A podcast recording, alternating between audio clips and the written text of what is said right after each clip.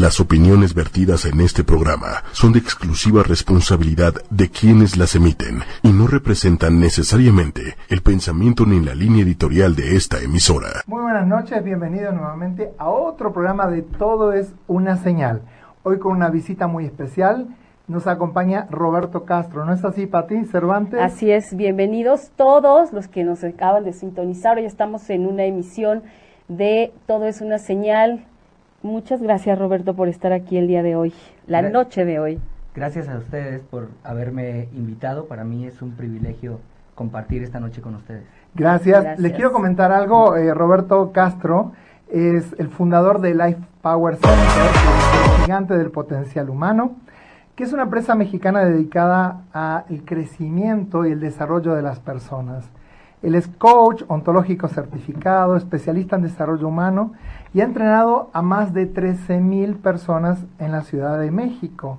Asimismo, eh, eh, se destacó en el área eh, comercial en el escritor privado, siendo nominado en el año 2008 por la revista Proveeduría y Negocios como el mejor asesor comercial de toda Latinoamérica. A su vez, es coach transformacional y creó eh, una gira universitaria en alianza con Coparmex para llegar a 2.000 jóvenes. Bueno, podríamos hablar un montón de cosas que ha hecho Roberto, pero yo empezaría preguntando esta noche, ¿qué te acercó al desarrollo humano? Porque hoy todo el mundo habla de desarrollo humano y todo el mundo dice, yo soy coach, yo soy coach, y simplemente porque tomé un curso, eh, como que ya son coaches, ¿no? Entonces, ¿a ti qué te llevó a pues, crear? En realidad lo que me llevó a crear eh, o dar este salto en mi vida fue una experiencia que en este momento de mi vida creo que fue una bendición que me apoyó a alinear eh, pues mi perspectiva en la vida. A los 17 años eh, tuve una experiencia de secuestro y a través de eso empecé a acercarme a todo lo que tenía que ver con el desarrollo humano, inicialmente en, una búsqueda de poder salir de, de este caos que estaba viviendo en mi vida porque lo más difícil de un secuestro no es estar en el secuestro, sino los días posteriores al secuestro. Entonces, el haber salido de esa experiencia eh, marcó mi vida por lo menos los próximos siete años. Y ese fue el salto que yo di en mi vida a comenzar a buscar algo que me pudiera sacar de esa, eh, pues, de esa falta de poder integrarme a la sociedad, porque me, me daba mucho miedo poder salir a la calle. A ver, entonces, Tú eras un adolescente a los 17 años, eh, como cualquier otro, jugabas, te divertías, salías, ¿cómo era tu vida? Sí, pues en realidad eh, eh, a mis 17 años creo que lo más grande que había creado hasta ese momento era que tres meses antes había tenido una hija, fui papá muy joven. Muy joven. Pero en realidad mi vida no tenía ni un sentido, no tenía un sueño, no tenía un propósito. En realidad vivía bajo la conversación de que mis padres tenían que darme aún en ese momento de mi vida. Así que no tenía sueños. Mi patrimonio tal vez más grande en ese momento era una bicicleta. en realidad no había creado nada de mi vida, esa es la realidad. Pero ya eras papá. Era papá, sí. Y ni así te caía el 20. No, ni así. O sea, tú eras papá biológicamente, digamos, ¿no? ¿Eh? Entonces era como, ya soy papá, tengo 17 años, y no sé ni para dónde, y, a mis papás les toca todavía darme, pues soy chico. Vivía en una conversación completamente inconsciente, porque a pesar de ser papá, como no lo había procesado, es decir, no, no tenía la conciencia para poder pararme como un padre, yo creo que era un niño eh, teniendo a un niño, ¿no? un niño haciendo de. Exacto. Entonces no, no tenía un sentido hasta ese momento en mi vida y esto para mí fue un punto de inflexión en el cual, pues bueno, la vida me catapultó, me metió un catalizador, primero para poder apreciar la vida y segundo, pues para tomar acción y poder crear algo con respecto a mi vida. ¿Cuánto tiempo estuviste secuestrado? Estuve 10 días. 10 días. Fue en el año del 2001, eh, un 28 de marzo. Ok, y o sea, cuando tú estabas secuestrado, ¿pensaste en algún momento que ibas a perder la vida? Sí, completamente. Eh, desde que ese día fue un día crucial para mi vida, porque recuerdo perfecto que había tenido una discusión con mi hermano mayor de esas discusiones donde te dices de todo entre hermanos. Claro. Y cuatro horas más tarde, mientras estaba eh, fuera de la empresa de mi padre, viendo cómo estaban podando un árbol, llegó un comando armado y me llevaron esa tarde, que fue la tarde del 28 de marzo del 2001 a las 4 de la tarde. Entonces, en todo este proceso hubo muchas cosas muy difíciles, pero para mí el momento más difícil fue el día número 8, porque esa mañana eh, las personas que me tenían secuestrado, que tenían un comando de muchas personas que me cuidaban, eh, me hicieron saber que ese día me iba a ir. Me lo dijeron por la mañana.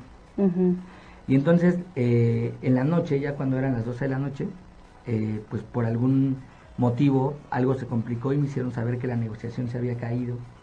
Y entonces en ese momento, pues colapsó mi vida, colapsó mi mente, mis pensamientos. O sea, esa esperanza que tú ibas como acrecentando día a día de que las cosas iban a mejorar y que el día que iba a mejorar todo se cae. Se derrumba. Yo había, eh, había creado como toda una expectativa porque yo tenía la ilusión de, desde una semana antes que me habían secuestrado, tenía la ilusión de salir antes de que llegara la Semana Santa. Porque a mis 17 años lo que sí tenía claro es que los bancos no trabajaban toda esa semana. y entonces en mi mente yo decía, si, si no salgo antes del jueves, mi papá no va a poder retirar el dinero para pagarles. En este lapso yo tuve tres interacciones con mi padre a través de llamadas telefónicas. Hay algo que nunca voy a olvidar con respecto a algo eh, como tengo caracterizado a mi papá, que es un hombre que siempre cumple sus compromisos. Y en una llamada que tuve con él, él me hizo saber que, que pasara lo que pasara, él me iba a sacar de ahí. Me dijo, vas a tener que echarle mucho valor, pero yo te prometo que te voy a sacar de ahí. Entonces yo creé una ilusión de que eso iba a ocurrir antes de que llegara la Semana Santa. Y lo que yo me empecé a contar fue que pues no iba a haber bancos jueves y viernes hasta el lunes. Y ese día fue el día eh, miércoles por la mañana, me hicieron saber que sí me, que, iba a salir. De hecho, la indicación que me dieron fue prepara tus cosas porque hoy te vas. Eso fue 10 de la mañana y a las 12 de la noche yo tenía una noción del tiempo, aunque estaba con los ojos vendados todo el tiempo, claro. por los noticieros, porque ellos escuchaban la televisión todo el tiempo. ¿Y tú podías saber de qué programa se trataba y de qué hora? Por supuesto, podía saber cuál era el programa que estaban escuchando y cuando escuché que terminó el noticiero, que terminaba a la medianoche, eh, pues en ese momento todas mis ilusiones se, se desbordaron hasta que cambió el turno. la gente que nos cuidaba cambiaba de turno cada seis horas, entraba gente nueva a cuidarnos. Y entonces a las 12 de la noche, eh, como los de, los de la noche eran los más rudos, ¿no? Nunca me golpearon, pero tenían una forma de castigar psicológicamente. Entonces cuando ellos llegaron me dijo, no te preocupes, ya duérmete, eh, no te vas a ir y esto va para largo porque la, la negociación se cayó. Qué horror. Y entonces ahí pues, pues me desbordé porque comencé a creer que, o sea, para mí cada día representaba meses. Claro. Y entonces ese día, al, el jueves a las 12 de la noche, ya para entrar al jueves, perdón, el miércoles a las 11.59 de la noche, ya para entrar al jueves, eh, pues ya todas mis ilusiones se desbordaron y yo dije, por lo menos cuatro días más voy a estar aquí. Hasta que haya bancos nuevamente. Hasta que haya bancos nuevamente. Y bueno, algo ocurrió y me liberaron el sábado aproximadamente a las 3 de la madrugada, o sea, por la madrugada del sábado de esa misma semana. O sea, estuve dos días más ahí, pero ese momento fue, el, el del día número 8 fue el más difícil, porque en esta experiencia llegó un momento donde yo comencé a ser eh, muy como solo preocuparme por mí. Y llegué a pensar que a lo mejor lo más fácil era que todo se terminara, que ellos me mataran. Y yo empecé a maquinar en mi cabeza qué tanto podría durar eh, el, proceso, de la muerte, y descubrí dos cosas muy grandes ahí que esos fueron mis regalos más grandes el primero que cuando estás a punto de morir no da miedo morirte, hmm. porque de verdad, de verdad no, no tenía miedo de morir, al contrario, me, empecé a preocupar porque yo ya deseaba que me quitara la vida. Así que no da miedo morirse cuando estás a punto de morir. Y lo segundo que aprendí es que cuando está a punto de terminarse tu presupuesto de vida, no te arrepientes de las cosas que hiciste.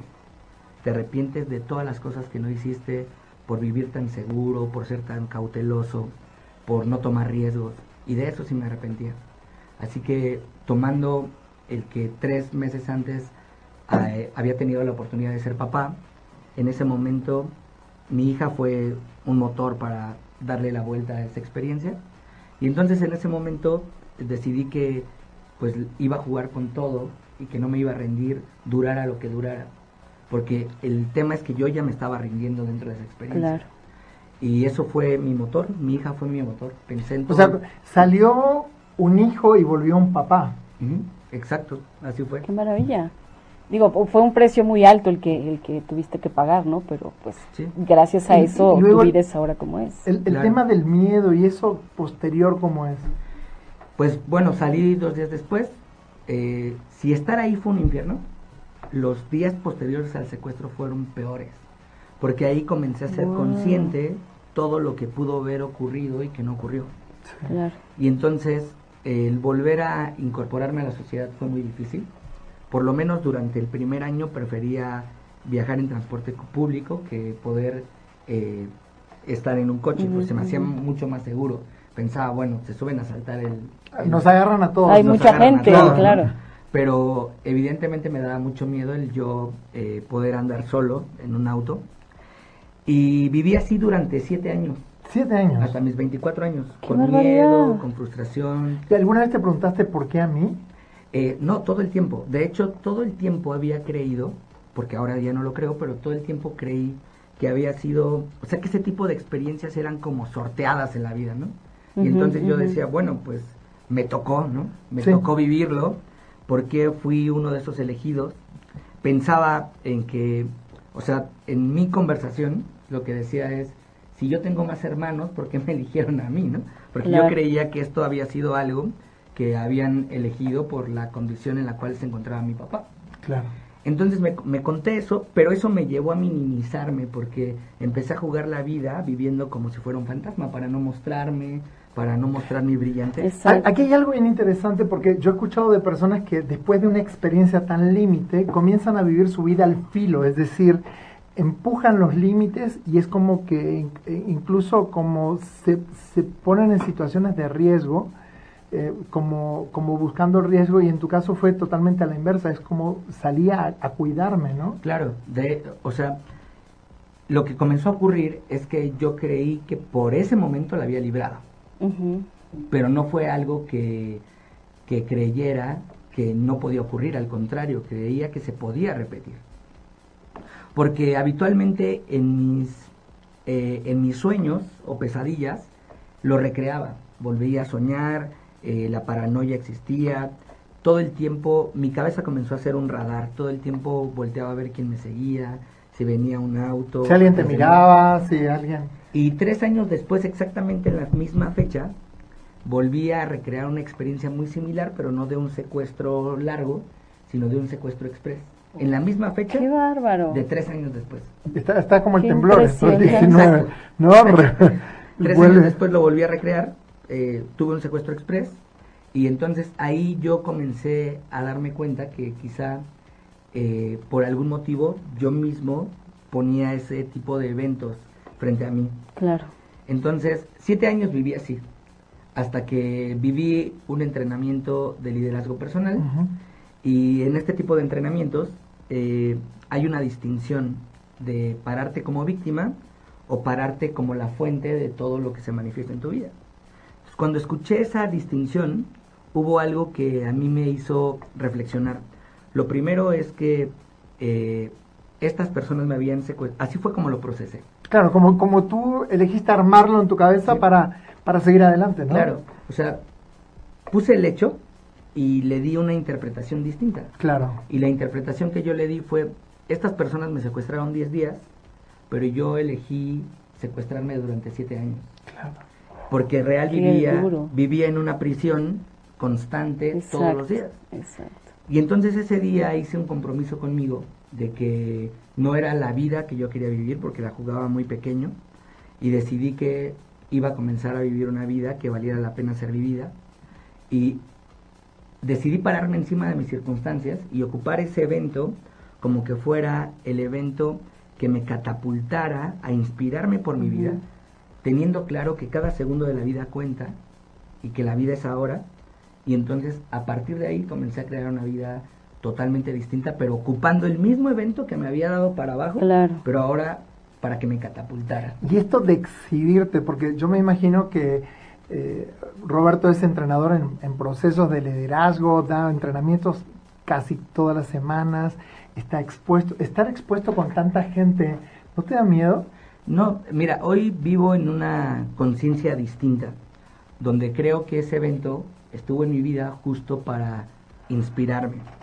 Y también creo que fue una bendición.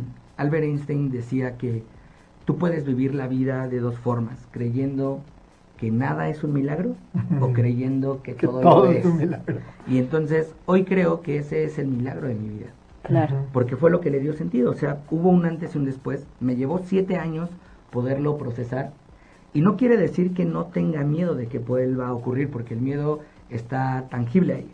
Pero justo porque, miedo. Porque también ahora, perdón que te interrumpa, pero también ahora tienes una familia más grande. Es como que lo que hay para perder posiblemente sea más grande. De, de hecho, he entrado muchas veces en esa conversación, pero automáticamente, eh, como la forma en que lo he acomodado, es teniendo claro que este evento fue lo que me dio a dar ese salto de conciencia para comenzar a crear algo poderoso para mi vida. Entonces, ese dolor que viví dentro de ese secuestro durante 10 días y después que se extendió en una prisión de 7 años, hoy estoy claro que es lo que me ha construido como ser humano. Y entonces si puedo abrazar el dolor, puedo abrazar también el crecimiento. Claro, y además fíjate cómo después de que te sueltan del secuestro, viviste siete años cuidándote, no exponiéndote, manteniendo un perfil bajo, pero no sirvió de nada. Sí. Al final te volvió a ocurrir, ¿no? Sí. Eh, no sirvió de nada y aparte de si, si sirvió de algo fue para minimizar mi experiencia de vida. Claro, entonces ahora qué maravilla que, que superado puedas seguir viviendo la vida que quieres y que te está llevando a otros resultados, ¿no? Al final el esconderse o el querer no ver lo que pasó eh, es una cárcel. Claro. Yo, yo diría, si tú pudieras darle un mensaje a las personas que tal vez están prisioneras en sus vidas, porque no necesariamente ser secuestrado es una manera de estar prisionero. Muchas veces no ir por nuestros sueños, no arriesgarnos, no salir, no mostrarnos, no mostrar quiénes somos, también es una prisión. Claro. Yo creo que te conviertes en un prisionero cuando no eliges tomar un riesgo en tu vida.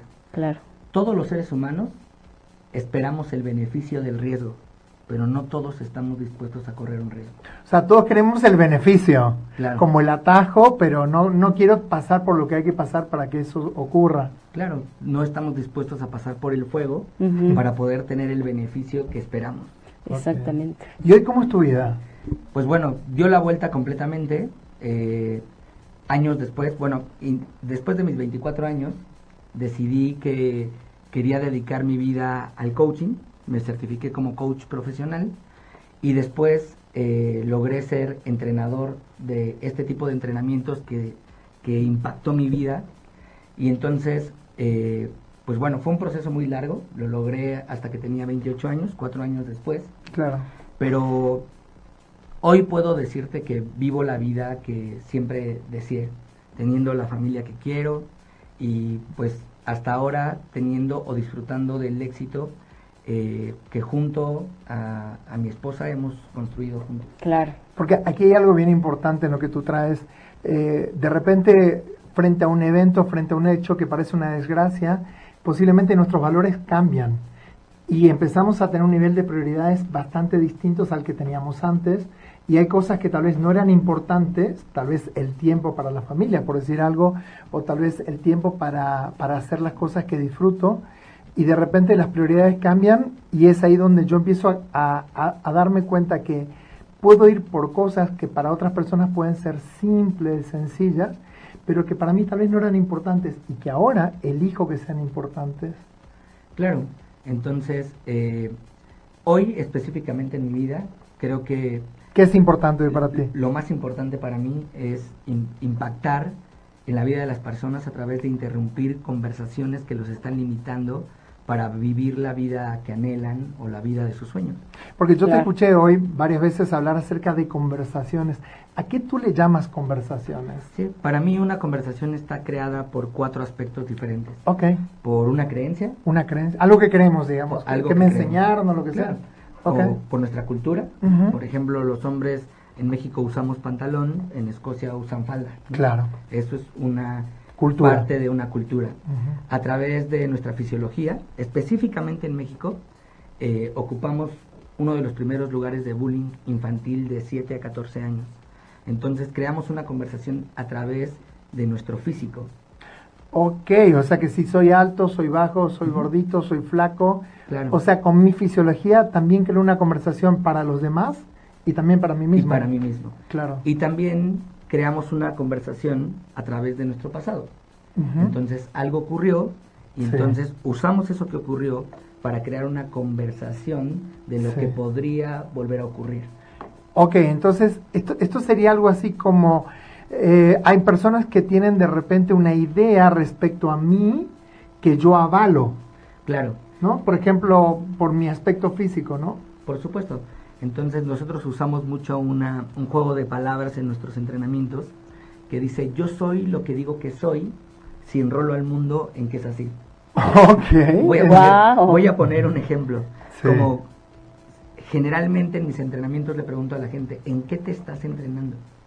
Porque si tú te entrenas en enojo, entonces Te vas a volver experto en enojo. te, te vas a convertir en un maestro del enojo y cualquier cosa que esté perfecta, tú le vas a encontrar algún detalle para poderte enojar, dado que tienes maestría. para sacar enojo. tu maestría en eso. Claro.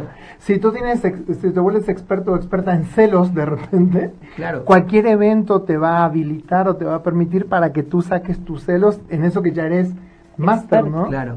Entonces, yo soy lo que digo que soy si enrolo al mundo en que es así. Como cuando la gente dice, es que yo soy muy enojón.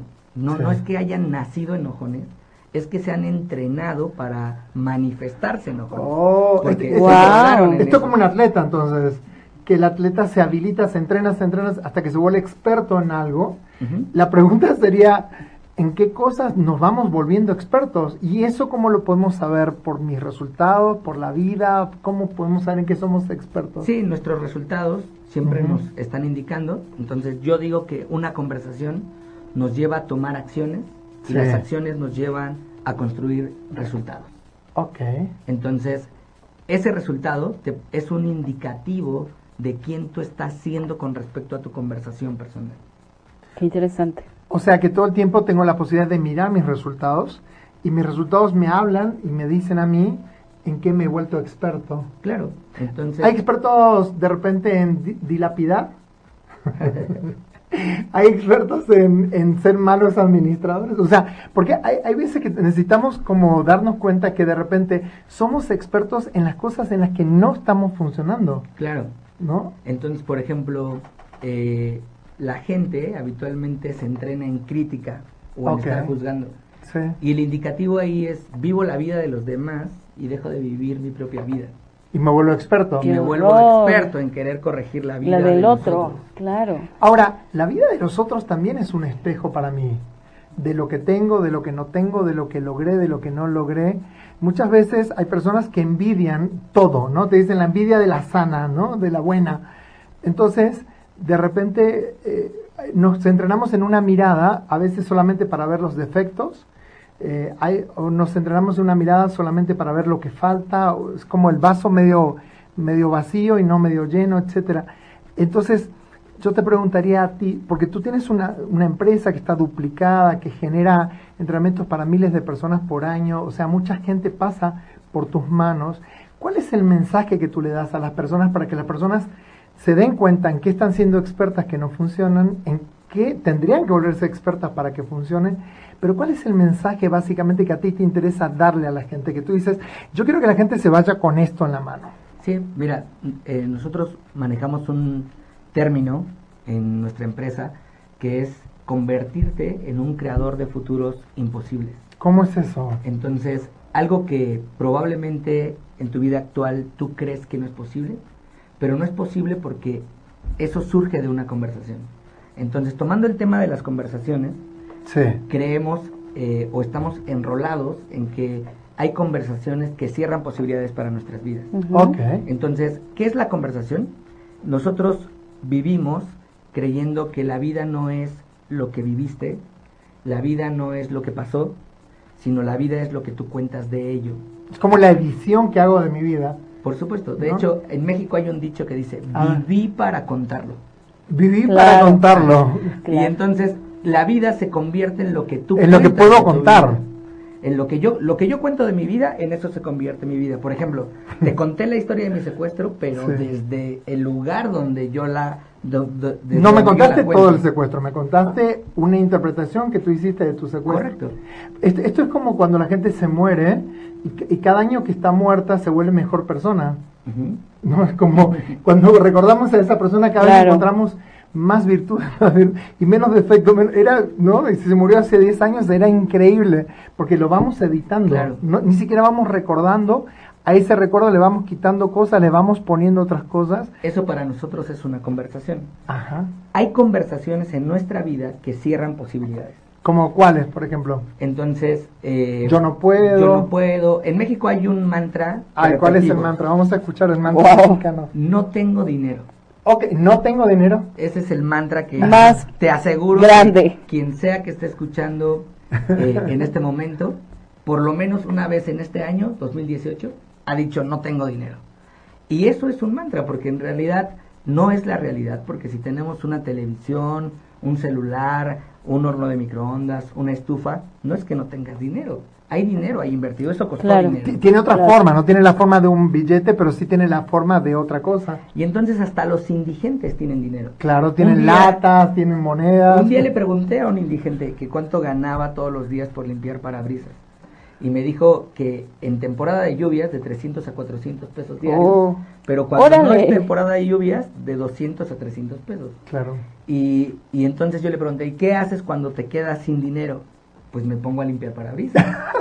No, O sea, la, bueno. la respuesta sería, yo nunca me quedo sin dinero. Exacto. O sea, siempre, hago lo Siempre tengo necesario dinero. para tener dinero. Así que cuando vivimos bajo la conversación de no tengo dinero, nos paramos en la vida peor que indigentes. Ah, viviendo la vida muy pequeñita. Entonces, esa conversación cierra posibilidades. No tengo. No es que no es que no tengas, es que regresando al ejemplo de que pusimos de Albert Einstein, tú puedes vivir la vida creyendo que todo es un milagro o que nada lo es. Entonces, no es que no tengas, hay muchas cosas en las cuales tú tienes dinero invertido Claro. Y muchas veces no somos capaces de lograr verlo y esa conversación cierra posibilidades para nosotros. Entonces, la posibilidad aquí es girar la conversación a una conversación que abra posibilidades para nuestras vidas. O sea, que así como yo elijo qué comer y elijo qué no comer, elijo cuál es la conversación con la que yo me quiero alimentar en mi vida o elijo la conversación con la que yo no me quiero alimentar. Claro. Porque es como la gasolina en el carro, ¿no? Es como no le pones una mala gasolina a un buen carro, porque dices, no, lo va a hacer daño. Y la conversación es como lo mismo.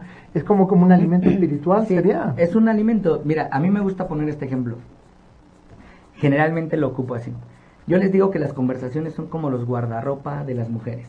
No, como- Entonces, una mujer se para frente a un guardarropa y también repite un mantra, que es no tengo No que tengo poner. que No poner tengo una- nada que ponerme. Pero en ese guardarropa existe desde la chancla de no valgo, que Sí. representaría la conversación que cierra posibilidades, hasta el vestido que se ponen para lucir bellísimas Para el día de la boda de su mejor amiga. Pero dentro de este guardarropa, Guardarropa, sí. siempre hay una prenda que ocupan todo el tiempo. Más seguido. Eh, en donde yo vivía, donde nací, le decían la prenda de siempre, ¿no? La que no estás dispuesta, la que usas para salir a abrir la puerta a las 3 de la mañana, la usas para dormir, la usas para estar Para en casa, Es para toda compras. ocasión. Es un, todos tenemos una prenda de toda Eso es cierto, que es la primera que sacamos del Claro. closet o del... No importa dónde vayas. cómodos, porque Exacto. sentimos que tiene hasta nuestra forma. Tengo una compañera que es entrenadora que dice que tiene una sudadera, que es Sí, su prenda claro. favorita, Sí. que ya hasta tiene un hoyo, pero que decidió hacerle un nudo para no dejarla. Claro. Entonces muchas veces nos hemos prometido que esa prenda la vamos a dejar. A dejar. Ya la voy a tirar. usar. Ahora Sí. sí ya la voy a Pero tirar. nuevamente cuando vuelves a abrir el, guarda- el guardarropa, está ahí doblada hasta arriba para que la vuelvas a usar. Así son las conversaciones. Hay conversaciones que aunque estén gastadas, usadas, ya no te funcionen, ya no luzcas bien, de cualquier forma las sigues usando y ese es el alimento a través del cual empezamos a generar resultados y resultados en nuestra vida, que muchas veces, muchos de esos resultados ya ni siquiera nos están funcionando en nuestras vidas. Claro, Absolutamente. Claro. Oigan, y bueno, a, la- a toda la gente que se acaba de conectar, que nos acaba de sintonizar, queremos decirles y recordarles que estamos con Roberto Castro. Él es fundador del Life Power Center y se dedica a dar entrenamientos en procesos de liderazgo. Liderazgo. Y queremos agradecer a toda la gente que está escribiendo, que te están mandando saludos y felicitaciones y están haciendo muchas preguntas. Una pregunta de estas es, este, Roberto, ¿qué obtengo si yo tomo un entrenamiento contigo? Mira, el poder decirte que vas a obtener algo es una promesa que no podría decirte que podemos garantizar porque depende completamente de las personas. Nosotros ponemos muchas herramientas frente a ellos, pero al igual que cualquier herramienta es como un martillo te puede apoyar a construir o a destruir. Entonces, las herramientas son como la luz eléctrica, o puede darte iluminación o puedes electrocutarte.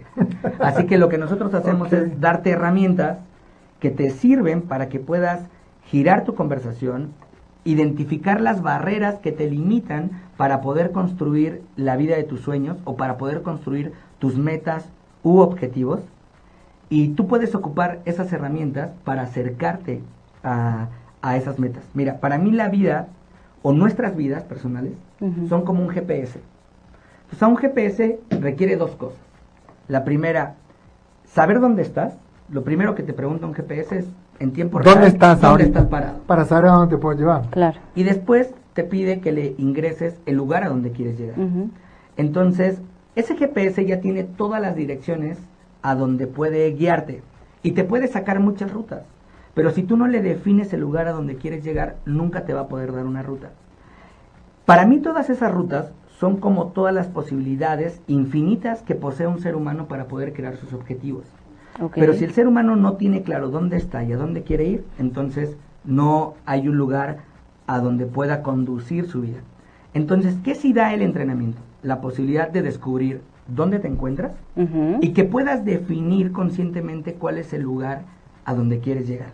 Y que a través de eso te puedas direccionar eh, con tus propios recursos, es decir, eh, toda Tú tu mismo tienes como la capacidad- fuerza. Toda, toda tu capacidad personal para poder crear ese objetivo o meta que es importante en tu vida.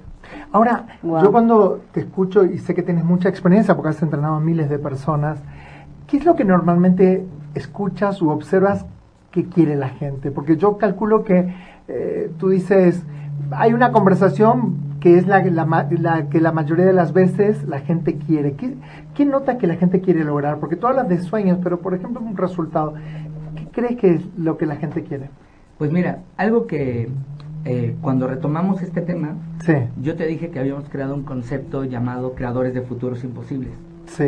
Y lo creamos porque yo nací en Ciudad Neza y soy orgullosamente de ese lugar. Y cuando yo viví toda mi infancia en esta comunidad, toda eh, la conversación cultural del lugar era de condiciones limitantes. Es decir, la mayoría de la gente partía desde una conversación de escasez. De escasez, no hay suficiente. Incluso quiero contarte que la forma en la que yo fui educado en este lugar, a través de mis padres, fue repetir palabras como dijiste, que eso era algo bien dicho en. Claro, dijiste, vistes, Pudiste. Sí, no, no tenía Eh, nada de extraño No hablar de esa extraño, forma. Porque eso era la forma en que nos lo, fue transferido desde Claro. el seno familiar.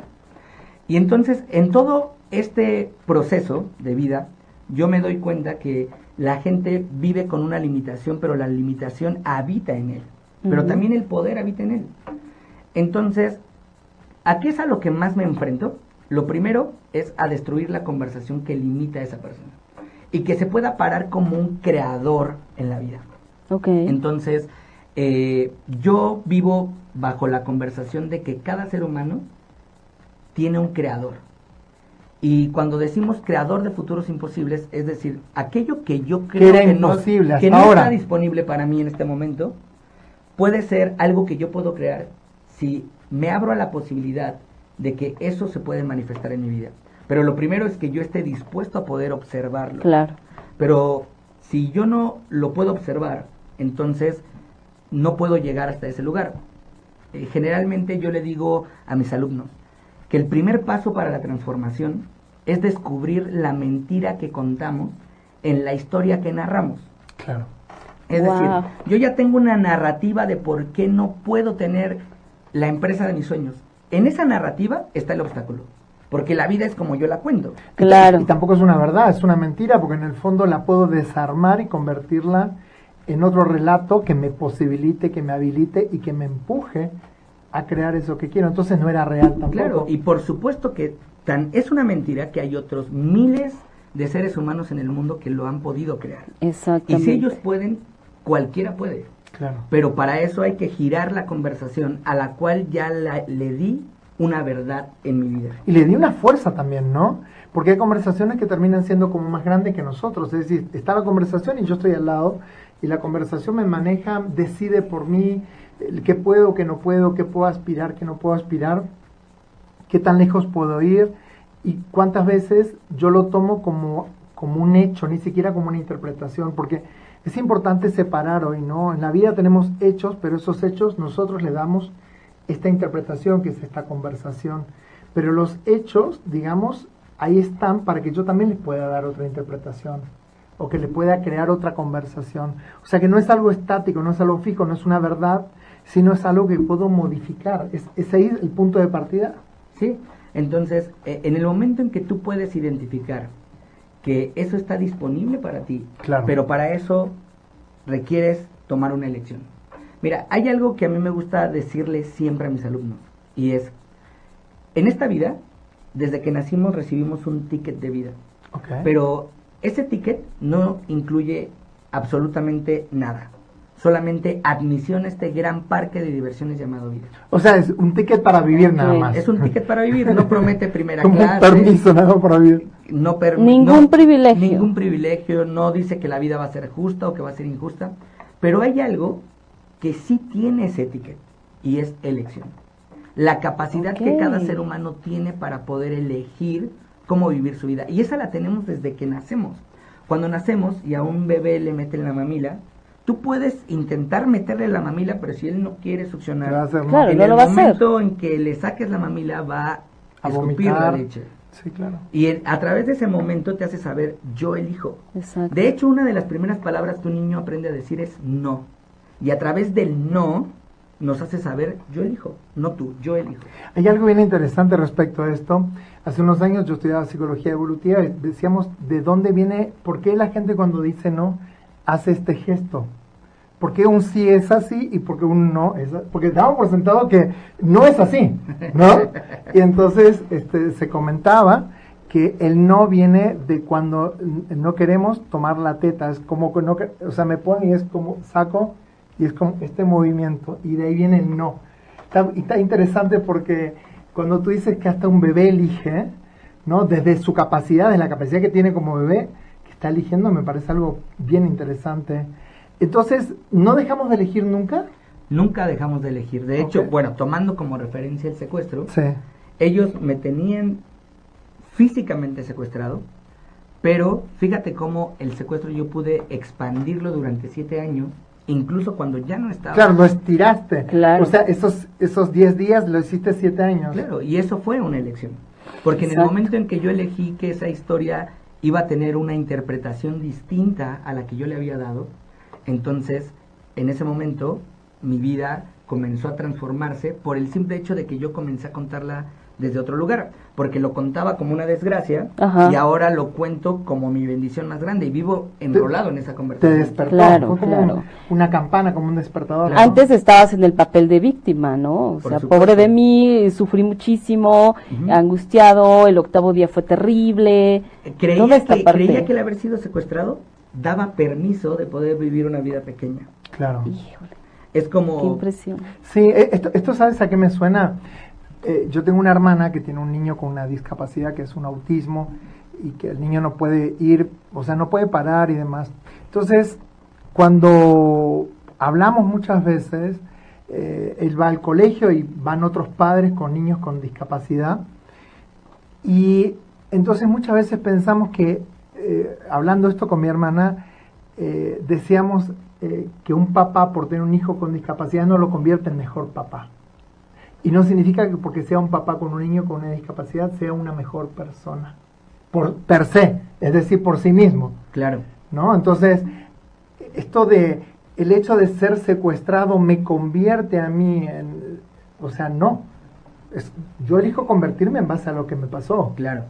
Entonces, está la posibilidad constantemente, yo lo que te quería preguntar era como esta capacidad de rediseñarnos, que tú te rediseñaste, te, llevó un tiempo, pero no fue un tiempo perdido tampoco, porque estos siete años tal vez fueron el germen y el tiempo que tú tuviste de elaborar un montón de cosas que hoy te permiten pararte con cierta autoridad frente a las personas, porque transformaste una desgracia en una bendición. Pero esa fue tu elección.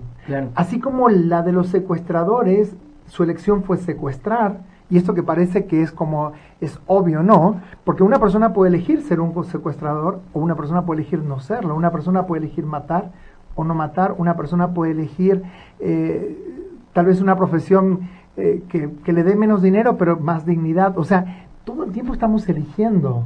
Siempre en la vida estamos eligiendo. Y entonces tú te habías contado la historia de que como yo me, a mí me secuestraron, eso me da derecho a ser una víctima en la vida. exacto. Eh, como tengo más derecho que otros, ¿no? Es como cuando alguien dice, es que yo no elijo. Elige mi pareja o elige mi esposo. Siempre todos eligen por mí. Nadie, me deja elegir. Yo siempre les digo, no, tú le diste esa facultad a esa persona de que eligiera por ti. Y en el momento en que le diste esa facultad, en ese momento lo elegiste. Claro. Entonces, tomando la historia del secuestro, claro que yo elegí ser una víctima porque eso era mucho más cómodo que decir voy a ser el capitán de mi vida y a partir de hoy voy a tomar mi vida para poder llevarla al lugar donde yo quiera. ¿Y tu familia te tenía lástima por eso? ¿Hubo un cambio de actitud contigo o no? No, fíjate que lo único que sí recuerdo que cuando regresé, eh, mi hermano mayor y mi padre tuvieron una, eh, pues fueron los que se la jugaron porque yo volviera a casa, ¿no?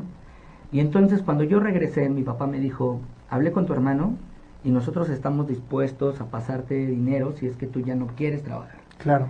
Entonces yo decidí seguir trabajando, pero desde ahí esa conversación la compré como como que pues sí es verdad, yo ya no soy como los demás. Yo ya no soy, es más, yo no soy como era antes, no como estoy dañado. Y eso me, pasó algo grave. me permite, me habilita a, bueno, tengo mis privilegios por haber pasado por esta experiencia. Ahora, hay algo bien importante. Estamos con Roberto Castro, que es un entrenador en procesos de liderazgo. Él cuenta la, este, lo de su secuestro y cómo eso cambió su vida. Y esta noche me parece que no hay desperdicio en esta conversación. Eh, cuando tú eliges modificar tu vida, ¿también sabías que ibas a perder privilegios de alguna manera? Sí, eh, es como en la película Matrix, cuando tienes la oportunidad de... La roja o la, azul. La roja o la azul, ¿no? Sí.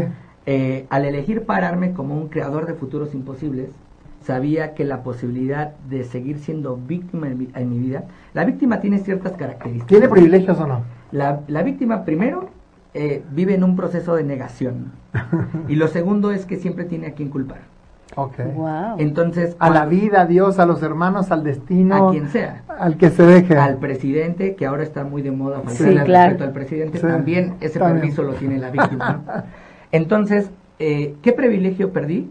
La posibilidad de quejarme de alguien más, de culpar a alguien más, o de vivir la vida desde la negación, desde creer que yo no era autor. Pero obtuve el privilegio más grande, que es saber que yo soy la fuente de lo que elijo crear en mi vida. O sea, por un lado perdí esto, pero gané esto, que es como el poder personal, ¿no? Descubrir que yo soy el creador de mi vida. Claro. Para mí una persona poderosa es aquella que sabe que puede cuando quiere. Y eso sí fue lo que gané. Que puede cuando quiere. Cuando quiere, no cuando su cartera se lo permite, no cuando el tiempo, cuando el jefe se lo permite. el tiempo porque también es una cuestión de tiempo porque nunca tenemos tiempo, ¿no? O sea, a ver, repite la frase porque me parece que esto, esto vemos una persona poderosa es aquella que sabe que puede cuando quiere. No cuando sus circunstancias se lo permiten. No cuando la agenda se lo permite, no cuando la cartera se lo permite, no cuando su esposa se lo permite o el esposo. Cuando tú te paras desde tus circunstancias no puedes ser un creador de futuros imposibles. Porque las circunstancias siempre tienen alguna, digamos, algún impedimento para que logres las cosas. Claro. Por, por eso cuando hablamos, es que el clima, es que el frío, es que el calor, es que el temblor, es que el tiempo, o sea, son circunstancias que ocurren, que suceden, pero cuántas veces las usamos como excusas para no hacer las cosas que queremos. Entonces no son los eventos de tu vida lo que te hacen grande o pequeño, es quién eliges tu ser frente a cada uno de los eventos de tu vida. Claro. Oye, Roberto, y, y bueno, a lo largo de toda tu carrera como entrenador o de tus años de entrenador, has conocido a un número enorme de personas, de mexicanos mayormente, que según estos conocimientos que tú has adquirido, según cómo has visto a la gente, ¿qué es lo que le hace falta a México para, para salir adelante, para quitarnos de todo esto que traemos y poder dar ese paso Cultural que, también. que siempre estamos como en el llamerito y, y pues otra vez no, pero ya casi. ¿Qué hace falta? Eh, si tuviera que elegir una conversación colectiva de todas las miles de personas que he tenido el, el privilegio de entrenar, sería el pararnos como autores, el no esperar a que alguien más lo haga y comenzar a elegir hacerlo nosotros. Mira, quiero ponerte este ejemplo. México es como una gran olla express. Y entonces el agua tiene su punto de ebullición a los 100 grados. Y te puedes dar cuenta que está hirviendo por las burbujas. Pero no solo las burbujas están a 100 grados, toda la olla está a 100 grados.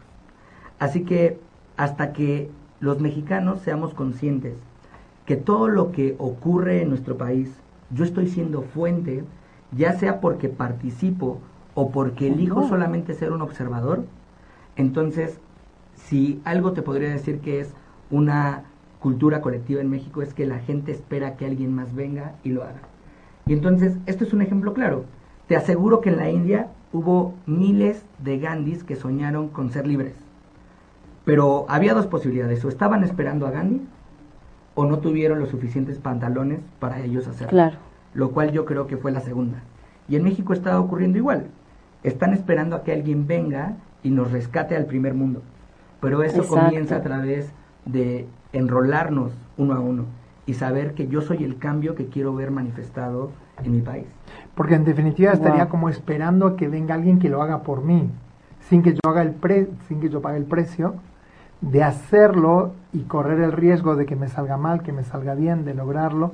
Pero hay algo bien interesante, todos somos partícipes. O sea, por el hecho de estar aquí, cada uno contribuye a sumar o contribuye a restar en la conversación. Correcto. O sea, no hay alguien que esté simplemente sin estar. O sea, si estamos o sumamos o restamos. Claro. Eh, el evento del sismo es muy claro. Ahí decidimos ser uno, apoyarnos, Sí. apoyar a la Exactamente. gente, ir a quitar piedras, llevar alimentos y de algún lugar cada quien aportó. Si esa misma unión la tuviéramos para dar este salto del tercer mundo al primer mundo, sería posible. Pero no esperar a que alguien lo haga, Claro. sino comenzar ya. Dejar Claro. de ser espectadores y convertirnos en protagonistas. Correcto. Ahora, yo a lo largo de los años, yo he visto, porque yo antes tenía como la creencia, es, es- hablo por mí, de que todas las personas querían ser líderes. Con el paso de los años me doy cuenta que no. Hay muchas personas que lo que les interesa es que venga un líder que los rescate, que los salve, y que no quieren pagar los precios de ser líderes, porque el hecho de exponerte y de ser líder hace que más gente te critique, hace que más gente esté pendiente de ti. Eh, entonces es un precio muchas veces alto, a veces es más fácil quedarnos en la sombra y criticar a los que hacen y quedarnos sentados, ¿no? Porque al que no hace, ¿quién lo puede criticar? Al que no hace nada, al que no se la juega, al que... ¿Quién lo va a criticar? Ni siquiera la gente se da vuelta para mirarlo. En cambio, al que hace, parecería que es como un mal que tenemos, que al que hace se le da con todo y hay que tener la suficiente fuerza en la piel para aguantarlo. Por supuesto, porque nos enseñaron que todos podemos tener éxito. Y por lo menos en México así fuimos entrenados. El éxito es para todos. Esa es una frase. Y si alguien está teniendo, pues se quedó con parte del tuyo. Sí. Y entonces la gente está esperando que llegue su pedacito de éxito Claro. que le prometieron. Sí, Pero claro. el éxito no es para todos, es para cualquiera. Para cualquiera que esté dispuesto a pagar el precio para tener éxito. Y a ver, ¿Cuántas veces tú escuchas que las personas dicen que porque al otro le fue mejor, hay una parte de ese éxito que me correspondía a mí, que si el otro no fuera tan exitoso, posiblemente me quedaría algo para mí? ¿Sí? ¿Me explico? por supuesto. Es como, yo he escuchado, dice, bueno, pero si Carlos Slim le diera un millón de dólares y él tiene 50 mil millones, eh, todo el mundo estaríamos ricos. Y es como si nos diera, todos seríamos felices, ¿no? Por supuesto. Eh, vivimos en una conversación creyendo que el otro debería de darme. Ah, ok, ok, ok. Y mira, te voy a poner un ejemplo. Si a, alguien le va bien, de eso, del bien que le va, debería darme a mí que Porque no me va vivimos en una conversación de injusticia. Claro. O sea, tú vas a Plaza Carso y pagas 150 de estacionamiento. Sí. Pero te metes a un Sambors y te dicen 20 pesos porque no selló el boleto y le dices, ¿y cuánto es si lo hubiera sellado? 3 pesos. No, no, que tienes esa sensación de, de, me quitaron 17. me robaron. Me robaron. Me robaron. claro. Entonces tenemos sensación de injusticia, sensación de merecimiento. Yo me merezco ser un líder, simplemente no lo hago, pero me merezco. Y por otro lado, la, la sensación de que si a alguien le va mejor, por eso a mí me, esa, por esa consecuencia a mí me va peor. No es como es, es, la manta corta, ¿no? Que es que si quiero tapar los pies destapo la cabeza y si quiero tapar la cabeza destapo los pies. Como que no hay suficiente para todos. Sí, vivo bajo la conversación de que creo que me merezco y a la vida no le importa si tú crees que te lo mereces. ¿no? La vida te va a dar lo que te va a dar. Lo que te mereces. ¿Dónde te encontramos, Roberto? Haces. ¿Cómo hacemos para, eh, para con, este, con, conectar La gente que quiera algún entrenamiento con contigo. Centro? Bueno, pues Life Power está a punto de cumplir cinco años. El primero de mayo vamos a tener un evento extraordinario para reconocer a toda nuestra comunidad con expositores increíbles. Eh, vamos a tener de invitado al creador y fundador de Huevos Cartoon, que ahora, okay. justo ahora tiene un, una película en el cine que se llama uh -huh. Marcianos contra, contra mexicanos. mexicanos. Y él va a estar eh, dentro de este ciclo de conferencias y tenemos todo un cartel increíble. ¿Y en, la, en las redes? ¿dónde en las redes eh, pueden encontrarnos en despiertaalgigante.com. Eh, es la página de Life Power. Despiertaalgigante.com, ¿ok? Perfecto. Y ahí encontramos mucha información. Ahí puedes eh, encontrar mucha información y también puedes buscarnos en nuestra página de Facebook que es Life Power Center. Entonces, bueno, a Life, de Facebook. como vida en inglés, Life Power, todo junto, ¿no? Todo junto. Life Power Center, todo junto. Life, Life Power, Power espacio center. Uh, lifepower.center. Okay. Ok, entonces ahí en Facebook. Eh, vamos redondeando porque vamos, ya se nos termina el programa. Patti, ¿qué fue lo que más te sorprendió de este programa? Porque no sabíamos que íbamos a hablar sí, no sabíamos que íbamos a hablar de este tema. A mí lo que más me gusta es el poder darme cuenta de que yo soy la única que puedo elegir sobre mi vida y que no hay pretextos y que esos pretextos son simplemente conversaciones que, que, yo me creo para no salir adelante, para no, no atreverme a dar ese gran paso y salir de, de, de, la mediocridad, ¿no? De pronto, ¿no? Entonces, eso es lo bonito, eso es lo padre. Cada quien es libre de elegir. A pesar de, hay algo que yo me quedo con el programa de hoy que tiene que ver con que muchas veces estamos libres pero encarcelados y muchas veces estamos encarcelados pero podemos elegir tener una conversación de libertad. La libertad también es una elección, es donde yo elijo pararme. Roberto, últimas palabras para toda la gente que nos está siguiendo esta noche. Un último mensaje. Pues bueno, antes que nada dar las gracias por este espacio y pues a mí me gustaría mandarle un mensaje a la gente que es que para poder crear una vida legendaria requieres estar dispuesto a abandonar el cómodo refugio que te ofrecen tus inseguridades. Oh, otra vez, otra vez, así nos vamos despidiendo con todo. ok. Para crear una vida legendaria requieres abandonar el cómodo refugio que te ofrecen tus inseguridades. Gracias. Interesante. Hasta la próxima de todo es una señal, Patricia Cervantes. Hasta la próxima. Recuerden que nos pueden escribir programa Hugo arroba gmail.com. Muchas gracias a todas las personas que, que estuvieron escribiendo, que estuvieron haciendo preguntas. Roberto este, irá contestando poco a poco a, a todas ellas. Mil gracias por esta noche y hasta la próxima. Gracias por acompañarnos Besos. en ocho y media.com. Gracias. Si te perdiste de algo o quieres volver a escuchar todo el programa, está disponible con su blog en ochoymedia.com y encuentra todos nuestros podcasts de todos nuestros programas en iTunes y Tuning Radio. Todos los programas de ochoymedia.com en la palma de tu mano.